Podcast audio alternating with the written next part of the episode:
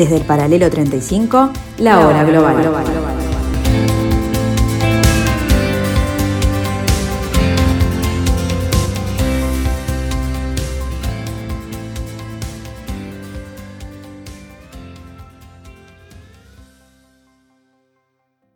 A partir de ahora, la hora global. Desde el paralelo 35, en Montevideo, la realidad internacional por detrás de los titulares. Conducción de Gustavo Calvo. Participan Leo Arari y Susana Mangana. La hora global. Una mirada al nuevo desorden mundial. Muy buenas tardes amigos, bienvenidos al 1170M de vuestro dial, bienvenidos a este pedacito de la tarde de Radio Mundo, a esta parte de la programación de Radio Mundo, aquí en el paralelo 35 en esto que hemos dado en llamar la hora global.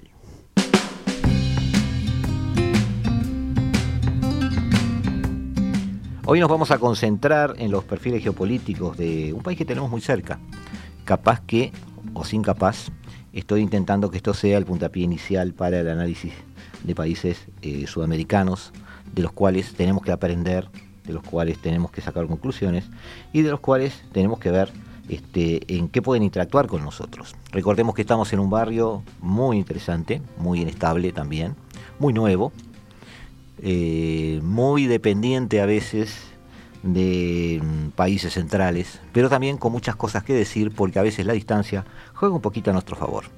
Quizás, como dije en el programa anterior, justamente la distancia, justamente este barrio un poco alejado hacia el sur, nos permita crear una geopolítica propia, una forma de ver las cosas y, ¿por qué no?, quizás trabajar sobre estas estrategias comunes para todos estos países. Está con nosotros el capitán de navío, Ricardo Jorge Barbosa Sass. Digo el Sass, no hay problema. No, no, no, no, Primo del sapo. Ah, bien, bien, bien. O pariente. Eh, observador naval en misión de paz en el Reino de Camboya. También estuvo como comandante de compañía reforzada fluvial en la República Democrática del Congo en el año 2003 y 2004. También como oficial superior se ha desempeñado como segundo jefe del Batallón Conjunto de la República de Haití en el año 2007-2008. En el mismo Haití, entre el 11 y el 12, fue comandante del contingente naval, fue jefe del Centro de Operaciones de Misiones de Paz. Me estoy agotando, Ricardo, por todo lo que tenés acá.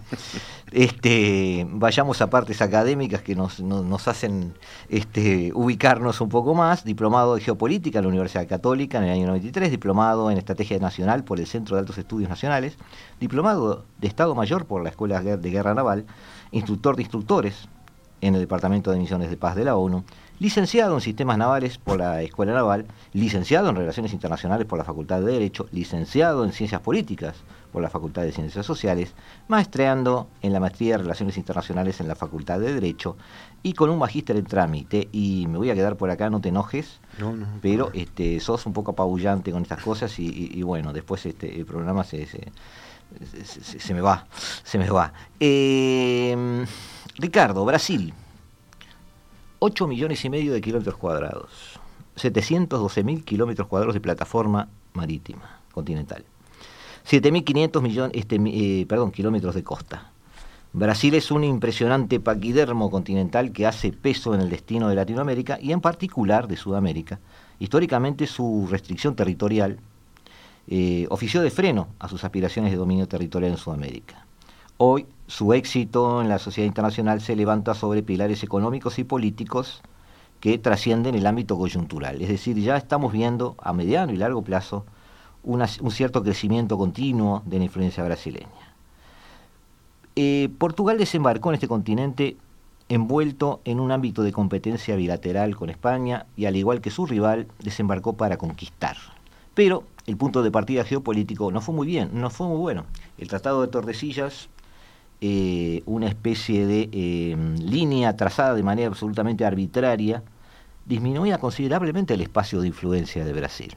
Sin embargo, la historia, el devenir de la historia posterior, se encargó de ceder ante el empuje brasileño. ¿Podemos irnos un poquito al, principio de toda esta novela? Buenas tardes, eh, gracias por la invitación, eh, buenas tardes para todos los escuchas.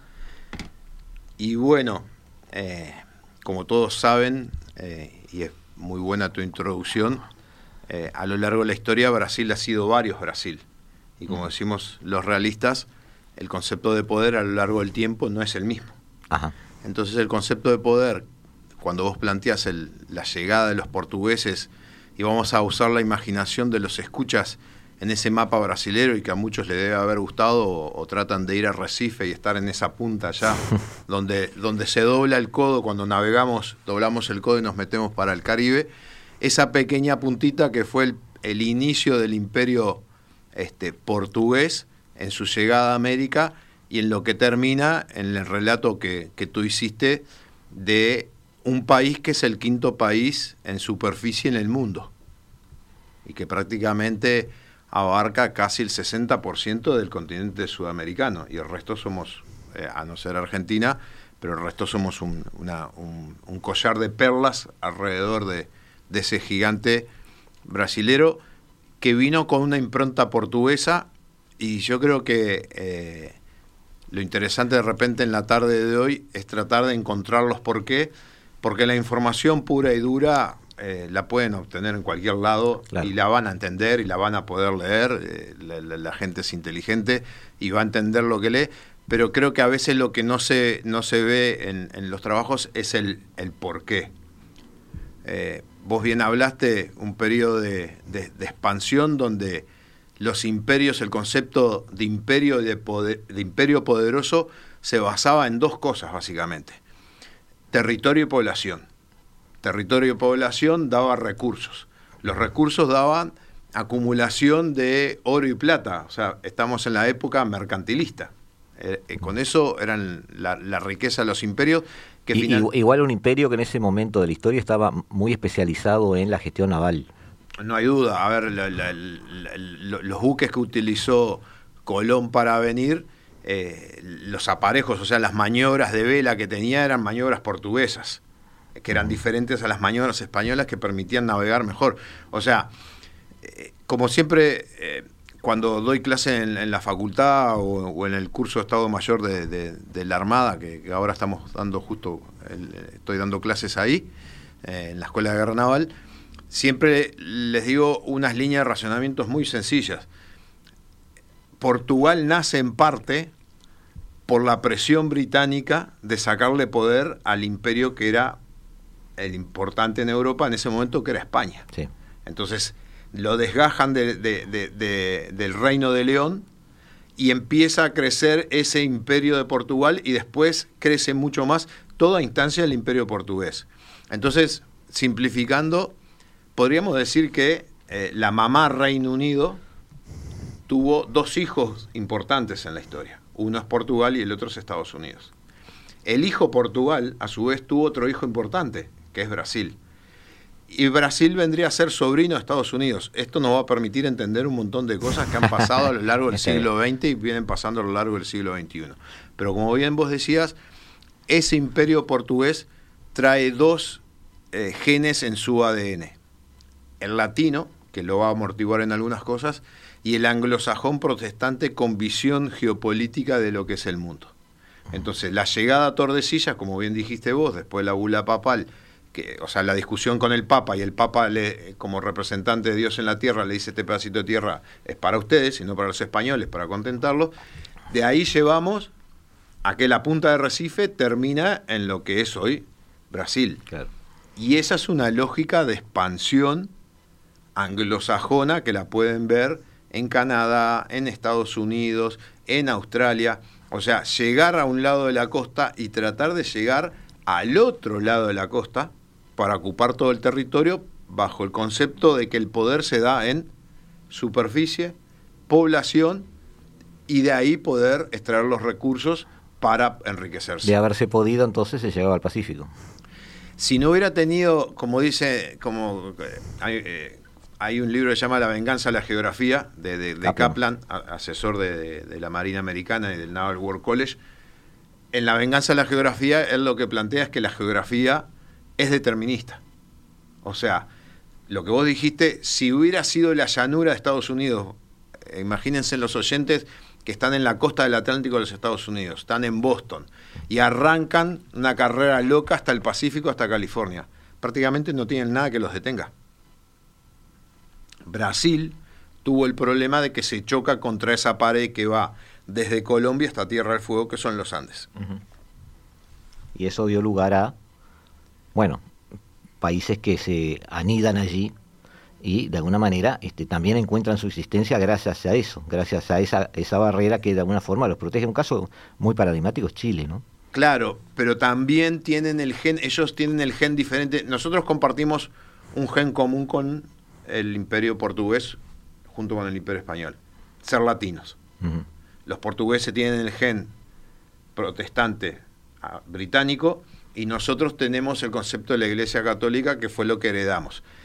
Debido a eso, todo el resto del continente, a no ser la Argentina por los espacios vacíos y no porque no se haya querido conquistar, si vos ves Latinoamérica, Sudamérica básicamente, son muchos países uno al lado del otro. No hay grandes extensiones porque los españoles llegaban al puerto, dominaban la plaza, dominaban el territorio en el entorno y después la historia marcó que los caudillos trataban de dominar ese viejo territorio que era español y no perseguían otra expansión, porque no tenían ese gen protestante de, de, continuar esa carrera, no solo para predicar, sino para acumular poder. Sí, sí ese motorcito de conquista. Exacto.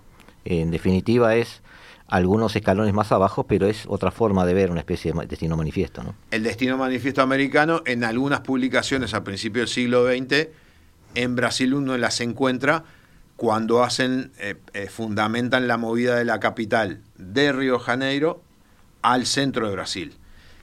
Como que el, centro de Brasil, ese, ese basalto, como esa eh, torta en el medio de, de, Brasil más alta, es el centro del poder y ese es el destino manifiesto de Brasil para que de ahí, desde el centro, puedan gobernar, controlar.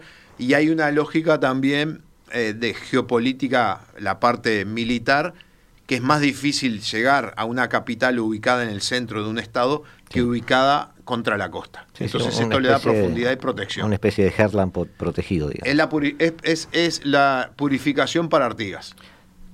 Ahí está. Él, mueve a su centro de poder a purificación para tomar distancia de las costas, que eran los lugares vulnerables que él tenía. Tú dijiste varias veces una palabra que eh, identificó a Portugal, identificó a Brasil, que fue imperio. Mm. Em, hay algo que, en, viendo la historia de, esta especie de hijos y nietos que tú estabas contando, en Portugal que crea un, hijo y bueno, de alguna manera eh, hay mucho de atípico ahí. No vemos grandes luchas por la independencia, no vemos quiebres, conflictos. Hay casi, casi, casi como una especie de evolución natural del poder y, y de alejarse de repente de territorios para que sean dominados por alguien afín.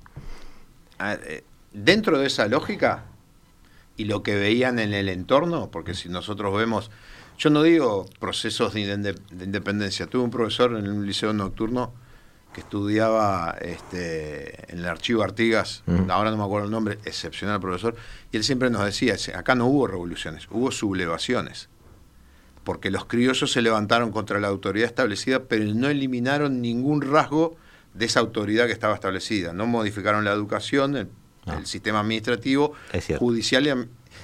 Entonces, los, Brasil, el imperio de Portugal y Brasil, lo que ve es la destrucción alrededor. Desde Venezuela, pasando por Colombia, lo que es Perú, Ecuador, Chile, la misma Argentina y Uruguay. No nos olvidemos que, que el reglamento de tierras de 1815, una de las cosas que busca aplacar es a los hacendados por la destrucción que ya, había. y ellos logran, dentro de, ese, de esa madurez política, que, tiene esa visión anglosajona del mundo y geopolítica, pasar del Imperio de Portugal al Imperio de Brasil, del Imperio de Brasil a la República de Brasil, prácticamente eh, sin violencia. Claro eso permitió que el Brasil... Y, en una, y en una posición muy sabia desde el punto de vista histórico, de eh, no aprovechar el momento histórico para capturar territorios españoles que estaban en crisis, porque se estaban comprando un problema. Eh, me acuerdo mucho de la Junta de Mayo, que de alguna manera habló con Carlota, viste, que trató de, que Brasil o Portugal a través de ella se hiciera cargo de, la autoridad en el Río de la Plata, había cuenta de esa especie de olla de grillos en que se transformó el estuario en ese momento. Y Brasil de ninguna manera dio un solo paso en ese sentido. No, no, no. Aparte, ya entrando, eh, em, ya en los años 20 del siglo XIX, la, política exterior de Brasil fue eh, actuar en lugares que pudieran perjudicarlo a Brasil. Ah, eh, cuando fue la, guerra paso obligado, la misma guerra grande acá en el Uruguay, la, cuadrilla Tamandaré entrando al río Uruguay para bombardear Paysandú, o el arrastre de Uruguay para eh, entrar en la guerra de la Triple Alianza, que básicamente eh, lo que pasaba era que esa, ese poderoso Paraguay alineado con, con el imperio austrohúngaro y no alineado con el imperio británico. Claro. La destrucción de Paraguay deja como potencia referente en Sudamérica al Reino Unido. Sí, sí, sin duda, sin duda. Vías de trenes, todo lo, todo, o sea, la gran habilidad del Reino Unido a nivel mundial es que darse cuenta cuando se le vencían los tiempos y cambiar la modalidad, que lo vimos en el siglo XX, en vez de caer las colonias, se transformaron en el Commonwealth. Está bien. Amigos, eh, aquí nos quedamos con esta especie de análisis primario. Vamos a ver ahora con toda esta ensalada, digamos, de, ideas, de formas de gobierno, de, personas con cierta influencia y de estilos, dependiendo de los países que, que se trate, cómo evoluciona esto. Porque al final la idea siempre es llegar al Brasil de hoy y ver eh, cuál es su geopolítica actual. Nos vemos en unos minutos, nos volvemos a escuchar aquí en el 1170M de vuestro dial. No se vayan.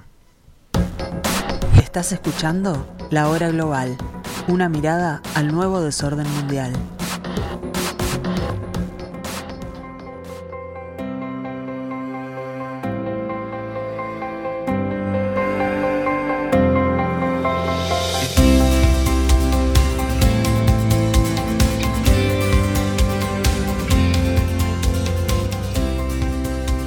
Desde el paralelo 35, la hora global. Como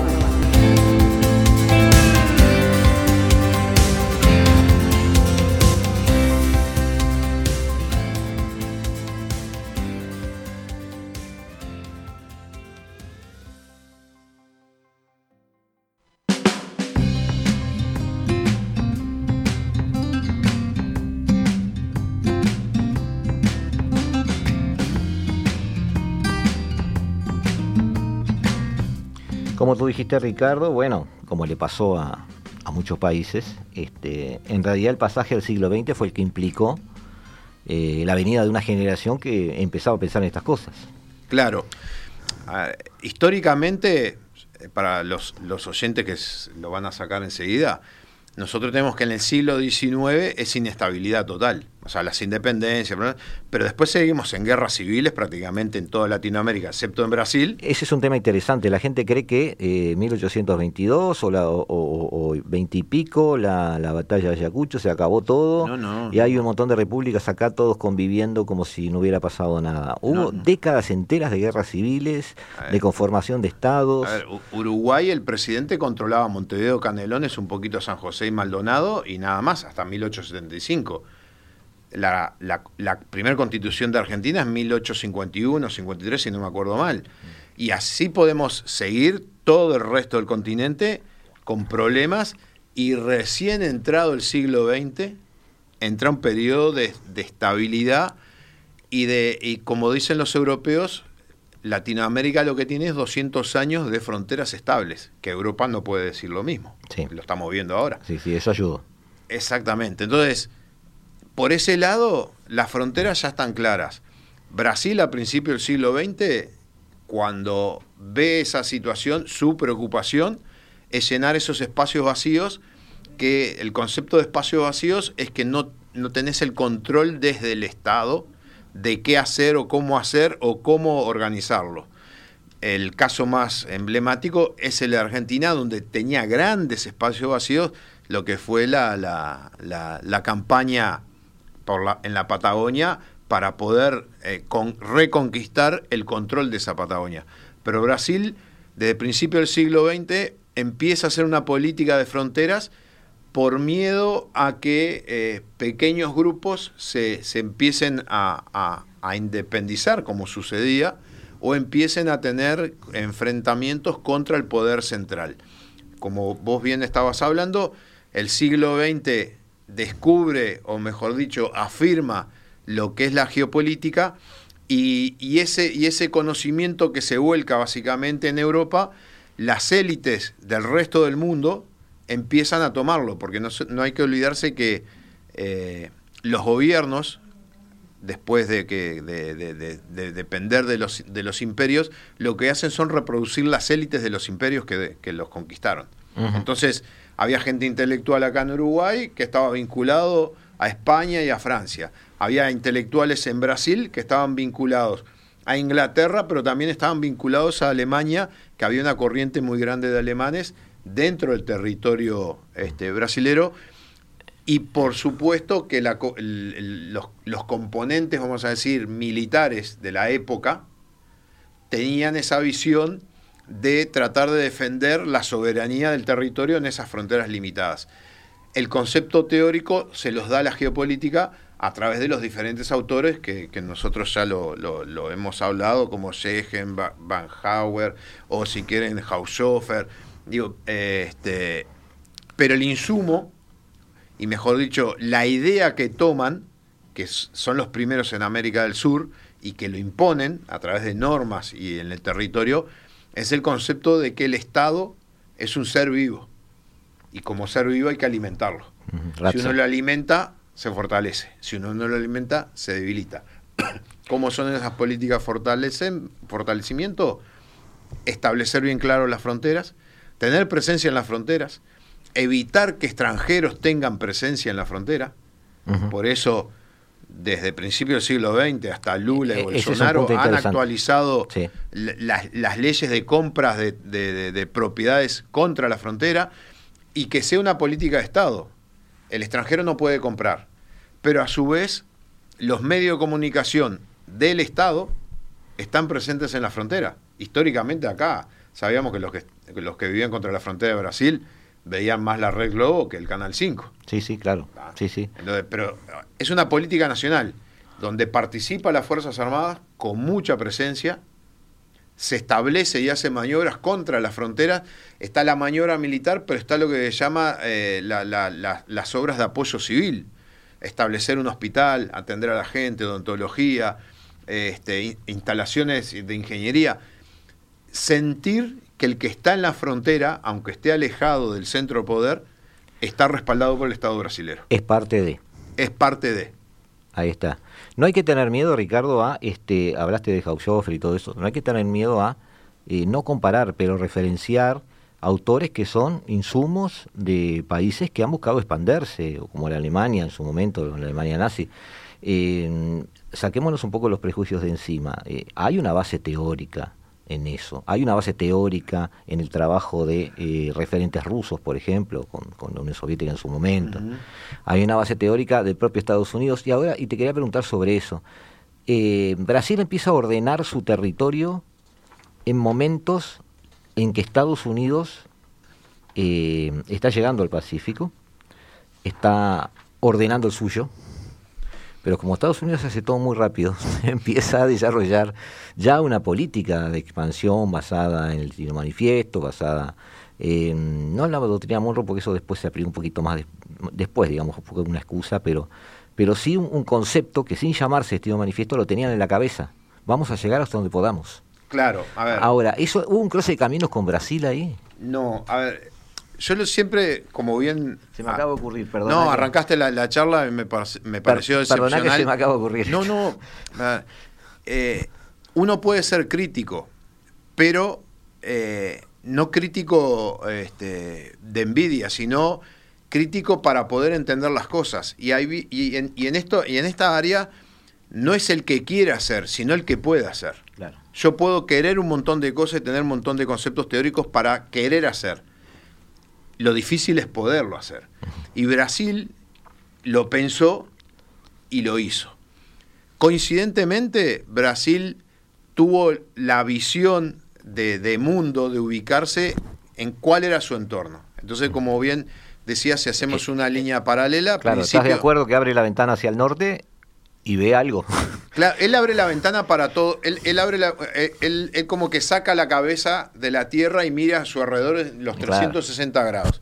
Entonces dice, ¿para qué que tengo? El Océano Atlántico, que después, eh, recién en la década del 80, lo, empieza a llamar la Amazonia Azul. en los libros de defensa brasileños que promulgan ahora, se habla de la, de la Amazonia Azul. Entonces la protección del único océano no depredado que es el Atlántico Sur, asumido por Brasil. Pero a su vez saca la cabeza y mira y dice, bueno, tengo los Andes, hasta acá llego. Pero miro para el norte y tengo la otra potencia, que es la potencia regional, que es Estados Unidos. Y Estados Unidos... Que como tú dijiste es un primo lejano. Es, es el tío.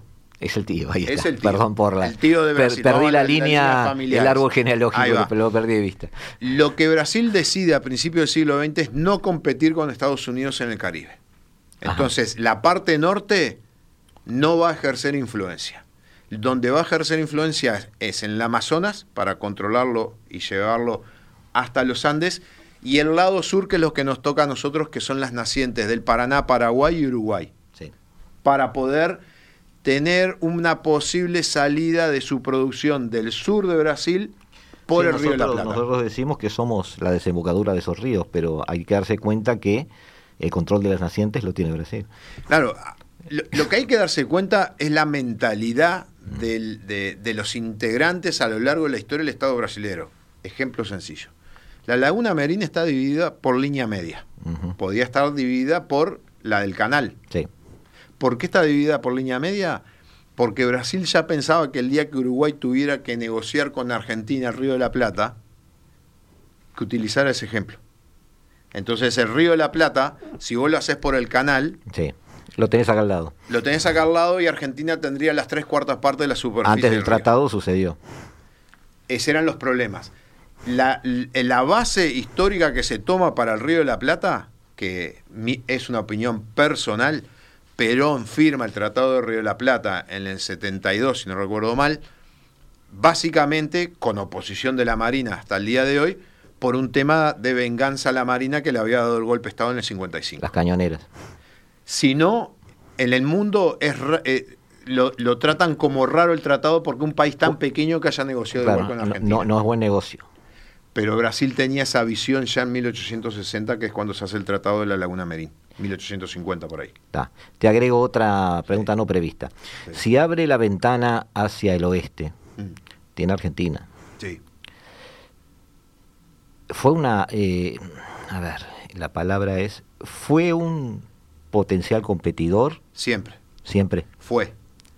históricamente Argentina fue un competidor el único que se dio cuenta de los espacios vacíos que tenía Argentina eh, fue Perón, que fue profesor de geopolítica y crea cuatro provincias para llenar esos espacios. La lógica en el continente fue de, enfrentamiento que era una lógica nacionalista que prima prácticamente hasta la década del 80. ¿Dónde termina de caer uno de los dos competidores? Argentina con las Malvinas. Crisis económica, crisis militar, crisis social, crisis política. De todas formas, la competencia no era de igual a igual, ¿no? No porque... Brasil aparece siempre como más... Eh, la geografía manda. Sí, la geografía manda. Brasil está más cerca de los centros de poder y los costos de flete y transporte y las posibilidades. Vos entras a la bahía de Guanabara navegando y es una bahía natural que desde el siglo XV tiene casi 20 metros de profundidad, 25 metros de profundidad. es, es un país adentro de Río de Janeiro vos entras a los puertos argentinos o te tenés que ir muy al sur o tenés que entrar al puerto de Buenos Aires eh, levantando barro desde la isla de Flores hasta Sí, no pasa de 12, 15, ¿no? Anda por ahí. 12 acá, sí, 12 y 15 en, los puertos como mucho. Porque hay dos, hay un metro, dos metros de, barro suelto limo, que se dice el barro chilo, que se puede ir abriendo con, con el fondo del buque. Dijimos que hay en, en como insumo en la estrategia a largo plazo, en la vamos, podríamos decir en la configuración de su doctrina en Brasil, eh, una referencia a los clásicos, ¿no? Mackinder, Haushofer, el propio Mahan también, porque recordemos que hay 7.000 kilómetros de costa, es decir, es un país que es las dos cosas a la vez, es un país terrestre y marítimo también. Entonces, em, de alguna forma sí recurrió a todo eso, pero tuvo este elementos propios, tuvo gente pensando para Brasil. Lo que pasa que a veces eh, la gente pensante de tu país toma conceptos de generales. Por ejemplo, los de Mahan, los conceptos generales son una marina mercante, proteger las líneas de comunicaciones, tener una buena marina militar. Y bases. Y bases. Brasil en, esa, en ese pensamiento heredero de Portugal, cuando en la, en la, década del 70 se empiezan a independizar las colonias de Portugal, Brasil asume el rol de Portugal y establece un vínculo especial con esos países en soporte no solo económico, sino social político y militar. Eh, creo que llevan la promoción número 15 o 16 de Namibia en la Escuela Naval de Brasil. muchos de esos países que eran del imperio portugués pasaron a tener un vínculo grande con, con Brasil República, pero con esa visión de imperio. porque en el caso de Brasil y Portugal, que no pasó tanto eh, con Estados Unidos, parece que sí hubiera pasado, déjame llegar al final de la frase, pero no tanto, es que se revierte el, el, poder, es decir, la colonia empieza a ser mucho más poderosa que el Estado madre, y el Estado madre queda un poco este, ahí como una especie de testimonio. Pero, por ejemplo, hay gente que me dice, bueno, pero Estados Unidos en definitiva es mucho más potente económicamente que el Reino Unido no es lo mismo. Yo creo que el Reino Unido mantiene un protagonismo que Portugal no, no, no, no, sostuvo. No, a ver, el Reino Unido, obviamente que por geografía Estados Unidos es más, pero Estados Unidos, si bien hasta 1802 está en guerra con el Reino Unido, después pasan a ser aliados porque son lo mismo. Claro. Pero no hay, lo que te quería decir, no es, no hay una caída de incidencia por tobogán del Reino Unido como sí pasó con Portugal. No, claro. cuando, vos lees la formación de la Unión Europea, los cuatro estados más difíciles de incorporar y donde iba a poner más plata y iba a ser más problemático eran Grecia, Italia, España y Portugal. Claro. Entonces Portugal tiene esa caída por ese gen latino. Después, ese gen latino lo Te hace. Estás volviendo étnicamente reprobable. Totalmente. Pero tiene esa caída y Brasil no reniega su descendencia de Portugal, asume el rol de Portugal y asume el rol de potencia local como lo escribió Colin Powell, el general Colin Powell, que fue secretario de Estado. Mayor y Ahí está, de lo que llamó las potencias locales y, las, eh, gobernar al estilo del César legiones romanas y legiones locales. las legiones locales son las potencias locales. Y acá volvemos al principio de la sí, Esa, especie de clase media de países que tiene sus chacras y que de alguna manera este, las, gobiernan. Yo te dije al principio que el concepto de poder para los realistas a lo largo del tiempo no es el mismo. Entonces vos con un imperio tenías superficie de territorio y ahí tenías recursos y tenías eh, acumulación de oro y plata. El concepto de potencia hoy pasa por varios parámetros. Superficie, población, recursos, economía. Y acá vienen dos que Brasil siempre ha tambaleado y por eso sube como potencia y baja como potencia. Política y sistema judicial. Esos dos son los que le complican la vida al otro y no deja terminar de salir a Brasil como potencia que lo máximo que llegó eh, fue a estar en el octavo lugar y como Fuerzas Armadas estar en el doceavo lugar y fue quinto exportador de armas del mundo, ahora está en el lugar 25. ¿ah? Asumió el rol en la década del, 2000, no importaba, acá no importa qué gobierno estaba, si estaban dictaduras militares o estaban gobiernos de derecha o gobiernos de izquierda, hay una visión anglosajona de la política exterior de Brasil a través de Itamaraty y la Escuela Superior de Guerra, fundada en el año 49, que se le llamaba la Sorbona de América. Bueno, a eso llegamos, a eso llegamos. Nos vamos unos minutos, les decimos a nuestros oyentes que no se vayan, que esto está muy interesante, porque quiero llevar justamente ahora, estamos en siglo XX, eh, Brasil construye, o ya tenía construida, no sé, me lo dirás vos, eh, una doctrina, hoy tiene una doctrina, Este, capaz que me decís que no la tienes, será una pregunta también para después.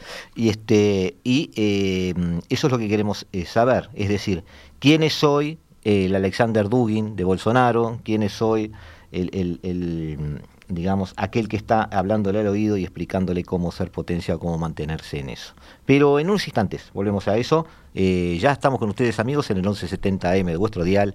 Nos volvemos a ver en unos minutos. No se vayan. Estás escuchando La Hora Global, una mirada al nuevo desorden mundial.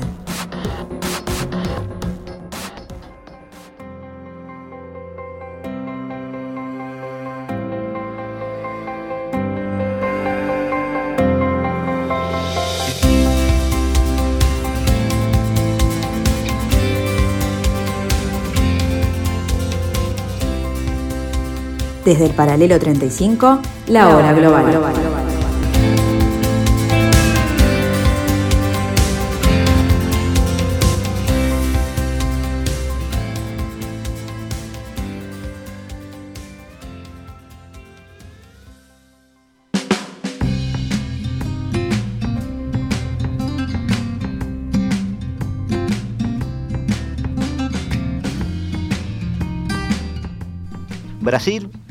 ordenándose desde adentro, protegiendo sus fronteras, como Ricardo Barrosa nos ha dicho, eh, rellenarnos la palabra, pero prestarle atención y darle contenido a espacios vacíos, eh, que además son parte del quehacer brasileño. Todo eso en un siglo XX donde Brasil llega a un momento, o va a llegar a un momento, en que va a tener que tener este, una doctrina, quizás ya la tenía, Ricardo nos va a decir eso ahora, una, una forma de ver el mundo, y no solo eso, lo más importante no es eso, sino cuando tengo en claro la forma de ver el mundo, eh, decidir qué debo hacer, cuál es mi papel en el mundo, que pienso que en definitiva es lo más importante. Estamos en Brasil, Ricardo, sabemos que durante generaciones utilizó insumos de autores clásicos, es un país típicamente expansionista, es un país además que, eh, como decía Catalina, no me canso de repetirlo, dependiendo de la geografía, a veces no tiene más remedio que serlo. Eh, le pasaba a los rusos. Este, pero hay hoy una doctrina, hay autores a los que referenciar, hay eh, libros que leer que nos dicen Brasil está destinado a esto. Yo arrancaría corrigiendo, no corrigiendo, sino darle el... corregir. No, no, no, el, el correcto perfil cuando vos hablas es un país expansionista. En el siglo XIX era conquistar territorio. En el siglo XX fue consolidarse. En el siglo XXI es hacer inversiones económicas a lo largo del continente por el poder que tiene económico. Sí, tienes razón, ya no es un expansionismo. No es, o sea, es un expansionismo económico. Sí, es una exportación de poder blando que le puede ser ganar influencia. Exacto no hay duda que los acontecimientos mundiales van marcando la agenda. Entonces, eh, la finalización con la caída del muro y unos 10 años aproximados de que todo el mundo no sabía qué iba a pasar, a Brasil también le pasa eso. O sea, todo un paradigma que tenía de Guerra Fría alineado con Estados Unidos, porque uno puede ver, busca en Google y puede encontrar fotos de presidentes americanos con presidentes brasileños desde antes de Roosevelt para acá y la modernización del Triángulo de Hierro en el sur de Brasil es el regalo de Roosevelt. Como el regalo de Roosevelt por la participación en la Segunda Guerra eh, iba a ser integrar el Consejo de Seguridad. Tuvieron mala suerte, se les murió Roosevelt. Pero Brasil siguió alineado con Estados Unidos, como se, como se dice vulgarmente, Estados Unidos dice que Brasil siempre está. Kissinger la visitó más de 300 veces. Juega en ese equipo.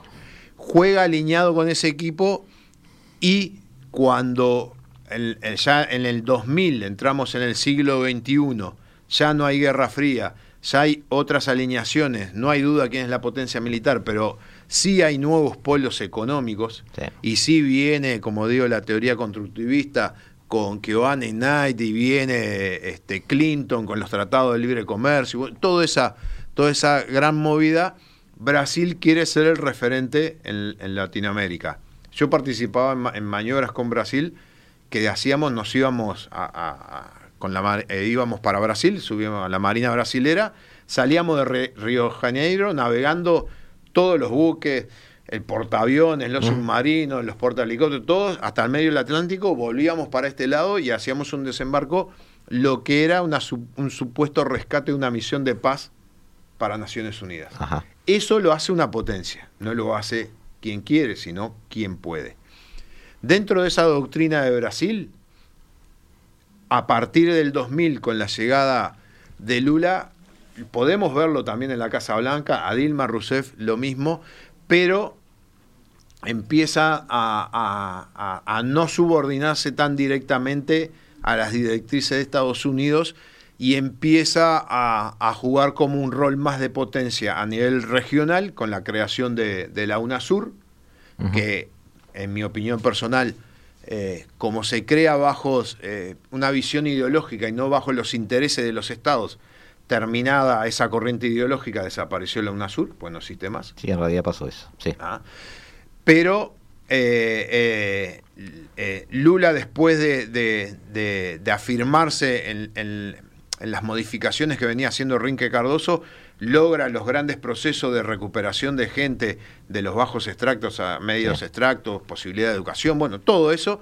Y después viene una gran inversión en las Fuerzas Armadas, porque Lula tenía claro, desde ese, eh, vamos a decir, esa materia gris, la Sorbona de Brasil, que es la Escuela Superior de Guerra del Ejército Brasilero, creado en el año 49, con insumos a Itamaraty, que Itamaraty eh, tuvo algunos problemas con Dilma Rousseff porque ella decía que tenía una visión muy imperial, lo que vos acabas de decir, y quería una visión más de potencia moderna colaborativa en el continente.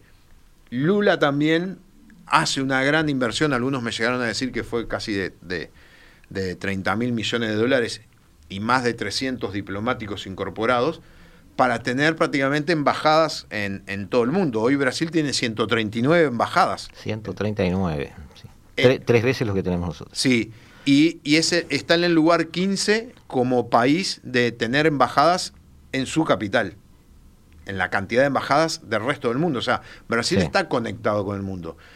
Esa campaña, los que se pueden acordar y que les gusten estas temáticas, llevó a, a un pedido de Brasil para una reestructura del Consejo de Seguridad que Argentina no votó, y ahí empezamos los problemas, llevó a que eh, no acompañara el, voto negativo a los acuerdos de tratamiento nuclear con Irán, y que después negociara con Irán, y después que Brasil se ofreciera para ser Lula mediador entre Estados Unidos e Irán, y ahí la potencia de Estados Unidos le dijo a Brasil, son potencia, como dicen algunos diplomáticamente, eso es una potencia emergente. Claro. Correte para el costado. No estás a la altura. Y Brasil, en toda esa carrera, por ejemplo, eh, tiene un desarrollo desde hace unos 25 o 30 años atrás, lo que llama el submarino atómico, que Estados Unidos lo ha venido frenando históricamente, y Lula dio el paso de asociarse con Francia para incorporar submarinos brasile eh, franceses a los efectos de seguir con el desarrollo submarino nuclear, que dicen que en un par de años eh, estaría pronto y que cualquier potencia media podría comprar submarinos nucleares rompiendo ese equilibrio de Mahan de la supremacía naval para, para las custodias de línea de comunicaciones. ¿Cómo ve Estados Unidos todo esto? Porque se le se, ah. se le va de la correa corta a un país con mucho potencial, ¿no? Más que se le va de la Capaz que sea coyuntural. Claro, yo yo doy una materia que se llama Estados Unidos-América Latina en una relación asimétrica. Nacimiento de Estados Unidos hasta la década del 80 y su rol dentro de América. Para mí Estados Unidos siempre le importó hasta Colombia y Venezuela. En la década de, vamos a decir, del 50 para adelante, por Guerra Fría hasta los 80, interviene en Sudamérica por todo el tema de golpe de Estado. No perder esa influencia de, del área. Y después que viene la ola democrática, como lo llamaría Huntington, en la década de los 80, se, vuelve a retirar. Ahí está. Porque eh, para los que se acuerdan, cuando ganó Obama, acá muchos celebraban como que iba a estar todos los días por acá y lo único que anduvo por acá fue la Argentina a comerse un, bife chorizo y se fue. En ocho años. No, no, está bien. Ah, entonces Brasil sí se le va de la correa cuando genera eventos que los puede perjudicar. El submarino nuclear lo que tiene diferente a los otros submarinos nucleares que tienen las potencias y solo lo pueden costear potencias, es que los costos del tratamiento de los residuos atómicos son muy bajos. Entonces permitiría, permitiría que potencias medias pudieran hacer desarrollos pudieran hacer comprar, comprar ese submarino a Brasil. Y sean sostenibles. Y el problema es que en el mar un submarino atómico tiene una velocidad muy alta y tiene combustible ilimitado. Claro. Y, el oxígeno lo saca del agua, entonces no saldría a superficie a no ser por alimentos. Claro. o sea, encontrar un submarino en el mar al día de hoy, con la tecnología de hoy, es muy complicado. O sea, resumiendo, ¿no? Mm. Eh, los autores los, ya los pasamos, no los, dejamos de lado. Eh, no suma mucho hablar ahora de Tabazos, ¿no? Balheuser. o Couto da Silva, pero son los pilares. Pero eso, eso es geopolítica del principio del siglo XX. hoy estamos en el siglo XXI. Lo dejamos, lo dejamos. Eh, hoy Brasil no, no fue uno de los países que se abstuvo, creo, de condenar el ataque ruso. Sí y como parte de los países BRICS sigue negociando con Rusia. ¿Y cómo ve Estados Unidos eso? Porque no está un Lula ahí en el poder, hay un Bolsonaro, que la simplicidad de la cultura popular aquí en Latinoamérica lo identifica como una especie de, Hitler de barrio. Sí, a, ver, eh, no hay duda que los países se mueven por sus, en base a sus intereses a nosotros, como vos bien lo planteás, estamos hablando de Brasil y Brasil votó en contra. Pero si vos ves el mapa que aparece, eh, que lo pueden buscar en Google, de cómo fue la votación después de la invasión a, Crimea, eh, hay casi 100 países que no acompañaron. Hay como 100 que se abstuvieron, hay como 30, 40 que votaron en contra, hay otro, o casi todo Occidente y parte de Latinoamérica que votó eh, a favor de la condena y tal. O sea, si miramos el mapa, no todos condenan, porque todos tienen intereses. Unos tienen más intereses y otros menos intereses. Y no dudo que Brasil tiene intereses este, muy grandes porque, aunque no trascienda, no lo veamos, históricamente Brasil participa en el mundo. Cuando fue la guerra de Irak 1, el mayor perjudicado fue Brasil, porque el que hacía las carreteras en Irak era Brasil. Y las Naciones Unidas le, pagó por ese daño que le había ocasionado por ese bloqueo. O sea, no es que Estados Unidos se esté perdiendo países, sino que no, no, hay una serie de países intermedios que eh, la, sangre no llega al río si votan otra cosa. Si vos, a, eh, a ver, no todos valemos lo mismo. Claro. Entonces, 100 países pueden valer 10 no, no, no, no. Y cinco países que tengo a favor valen 20. Tengo claro que Paraguay no se puede abstener, por ejemplo. Lo tengo clarísimo. Entonces, este, nosotros eh, tampoco. entramos en esos juegos que obviamente que en las visiones de largo plazo, el problema que se puede dar después, Brasil está en el BRICS. Sí. ¿Y va a seguir negociando como si no pasara nada con, con, Rusia? ¿Cuál es el mensaje? Los intereses son los business y business. Bueno, es, por, eso, te hice la pregunta. No, ya sé. Pero, a ver, Pero además, la, sede de BRICS es China, ¿no? Este. Claro, a ver, eh, el, porque el, fondo, eh, si, si querés una discusión más filosófica, es un conflicto entre democracia liberal y democracia autoritaria. Claro, lo que pasa es que ahí hay otra discusión de fondo que lo hablamos recién fuera de micrófonos, y es si Estados Unidos en 1946, 47 en realidad, este, quería ser unas Naciones Unidas para que todos estuvieran bajo su, su, ala, o quería ser un club de amigos que pensaran como ellos. No es lo mismo. No. Eh, y, los, los discursos de Biden peligrosamente hoy se acercan a eso. Claro, yo tengo un, un librito que conseguí en la feria que viste estos temas a nadie le importa y esos libros lo ponen abajo el mate para apoyar el mate.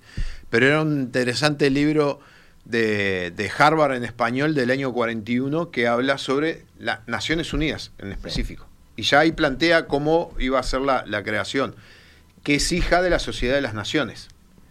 Entonces, yo creo que el nacimiento fue, eh, está todo destruido, vamos a hacer algo para tratar de evitar otros problemas. Lo que nadie se ha sentado a ver cuál es el cambio cualitativo del nacimiento de Naciones Unidas a las Naciones Unidas ahora de 191 países. y si habláramos de Huntington, con nueve civilizaciones once civilizaciones. Perdón, y después, y después, de una globalización que cambió el perfil de decenas de países. No hay duda, a ver. Eh, Transferencias tecnológicas a países que antes eran canchas de fútbol. Eh, todo eso creó una nueva población de países. Creó el mercado mundial, porque hoy el, pantalón que vos tenés puesto, el mismo, te lo compras en Rusia, te lo compras en China, te lo compras en Australia y te lo compras en Tierra del Fuego. Es verdad. Ricardo, no sé si quedó algo más. A las órdenes, no. Este, Oscar me está mirando desde, claro. Oscar me está mirando desde, desde atrás. Me da, me da permiso para hablar un poquito más. Yo lo, obedezco porque compartimos, este, al decir de Franchella en una célebre película argentina, compartimos una pasión. Este, y. Una cosa. Decime.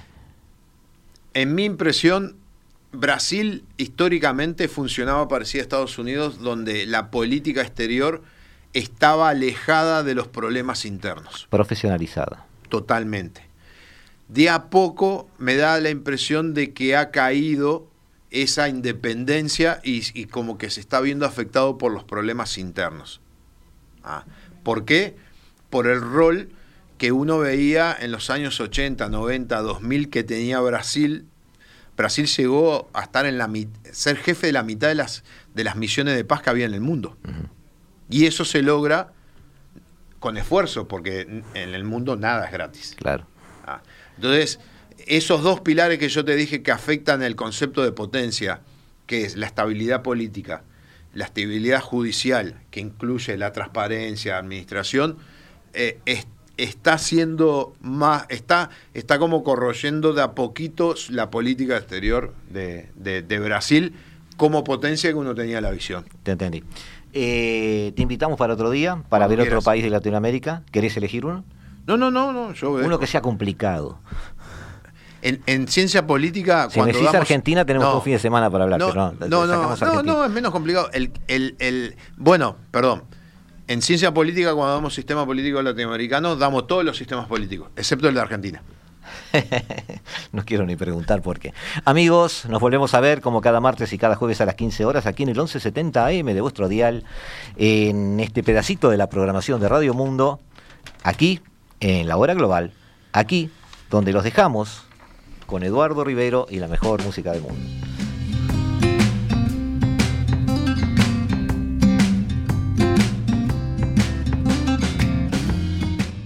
La hora global martes y jueves a las 15 horas. Repite a las 21 horas.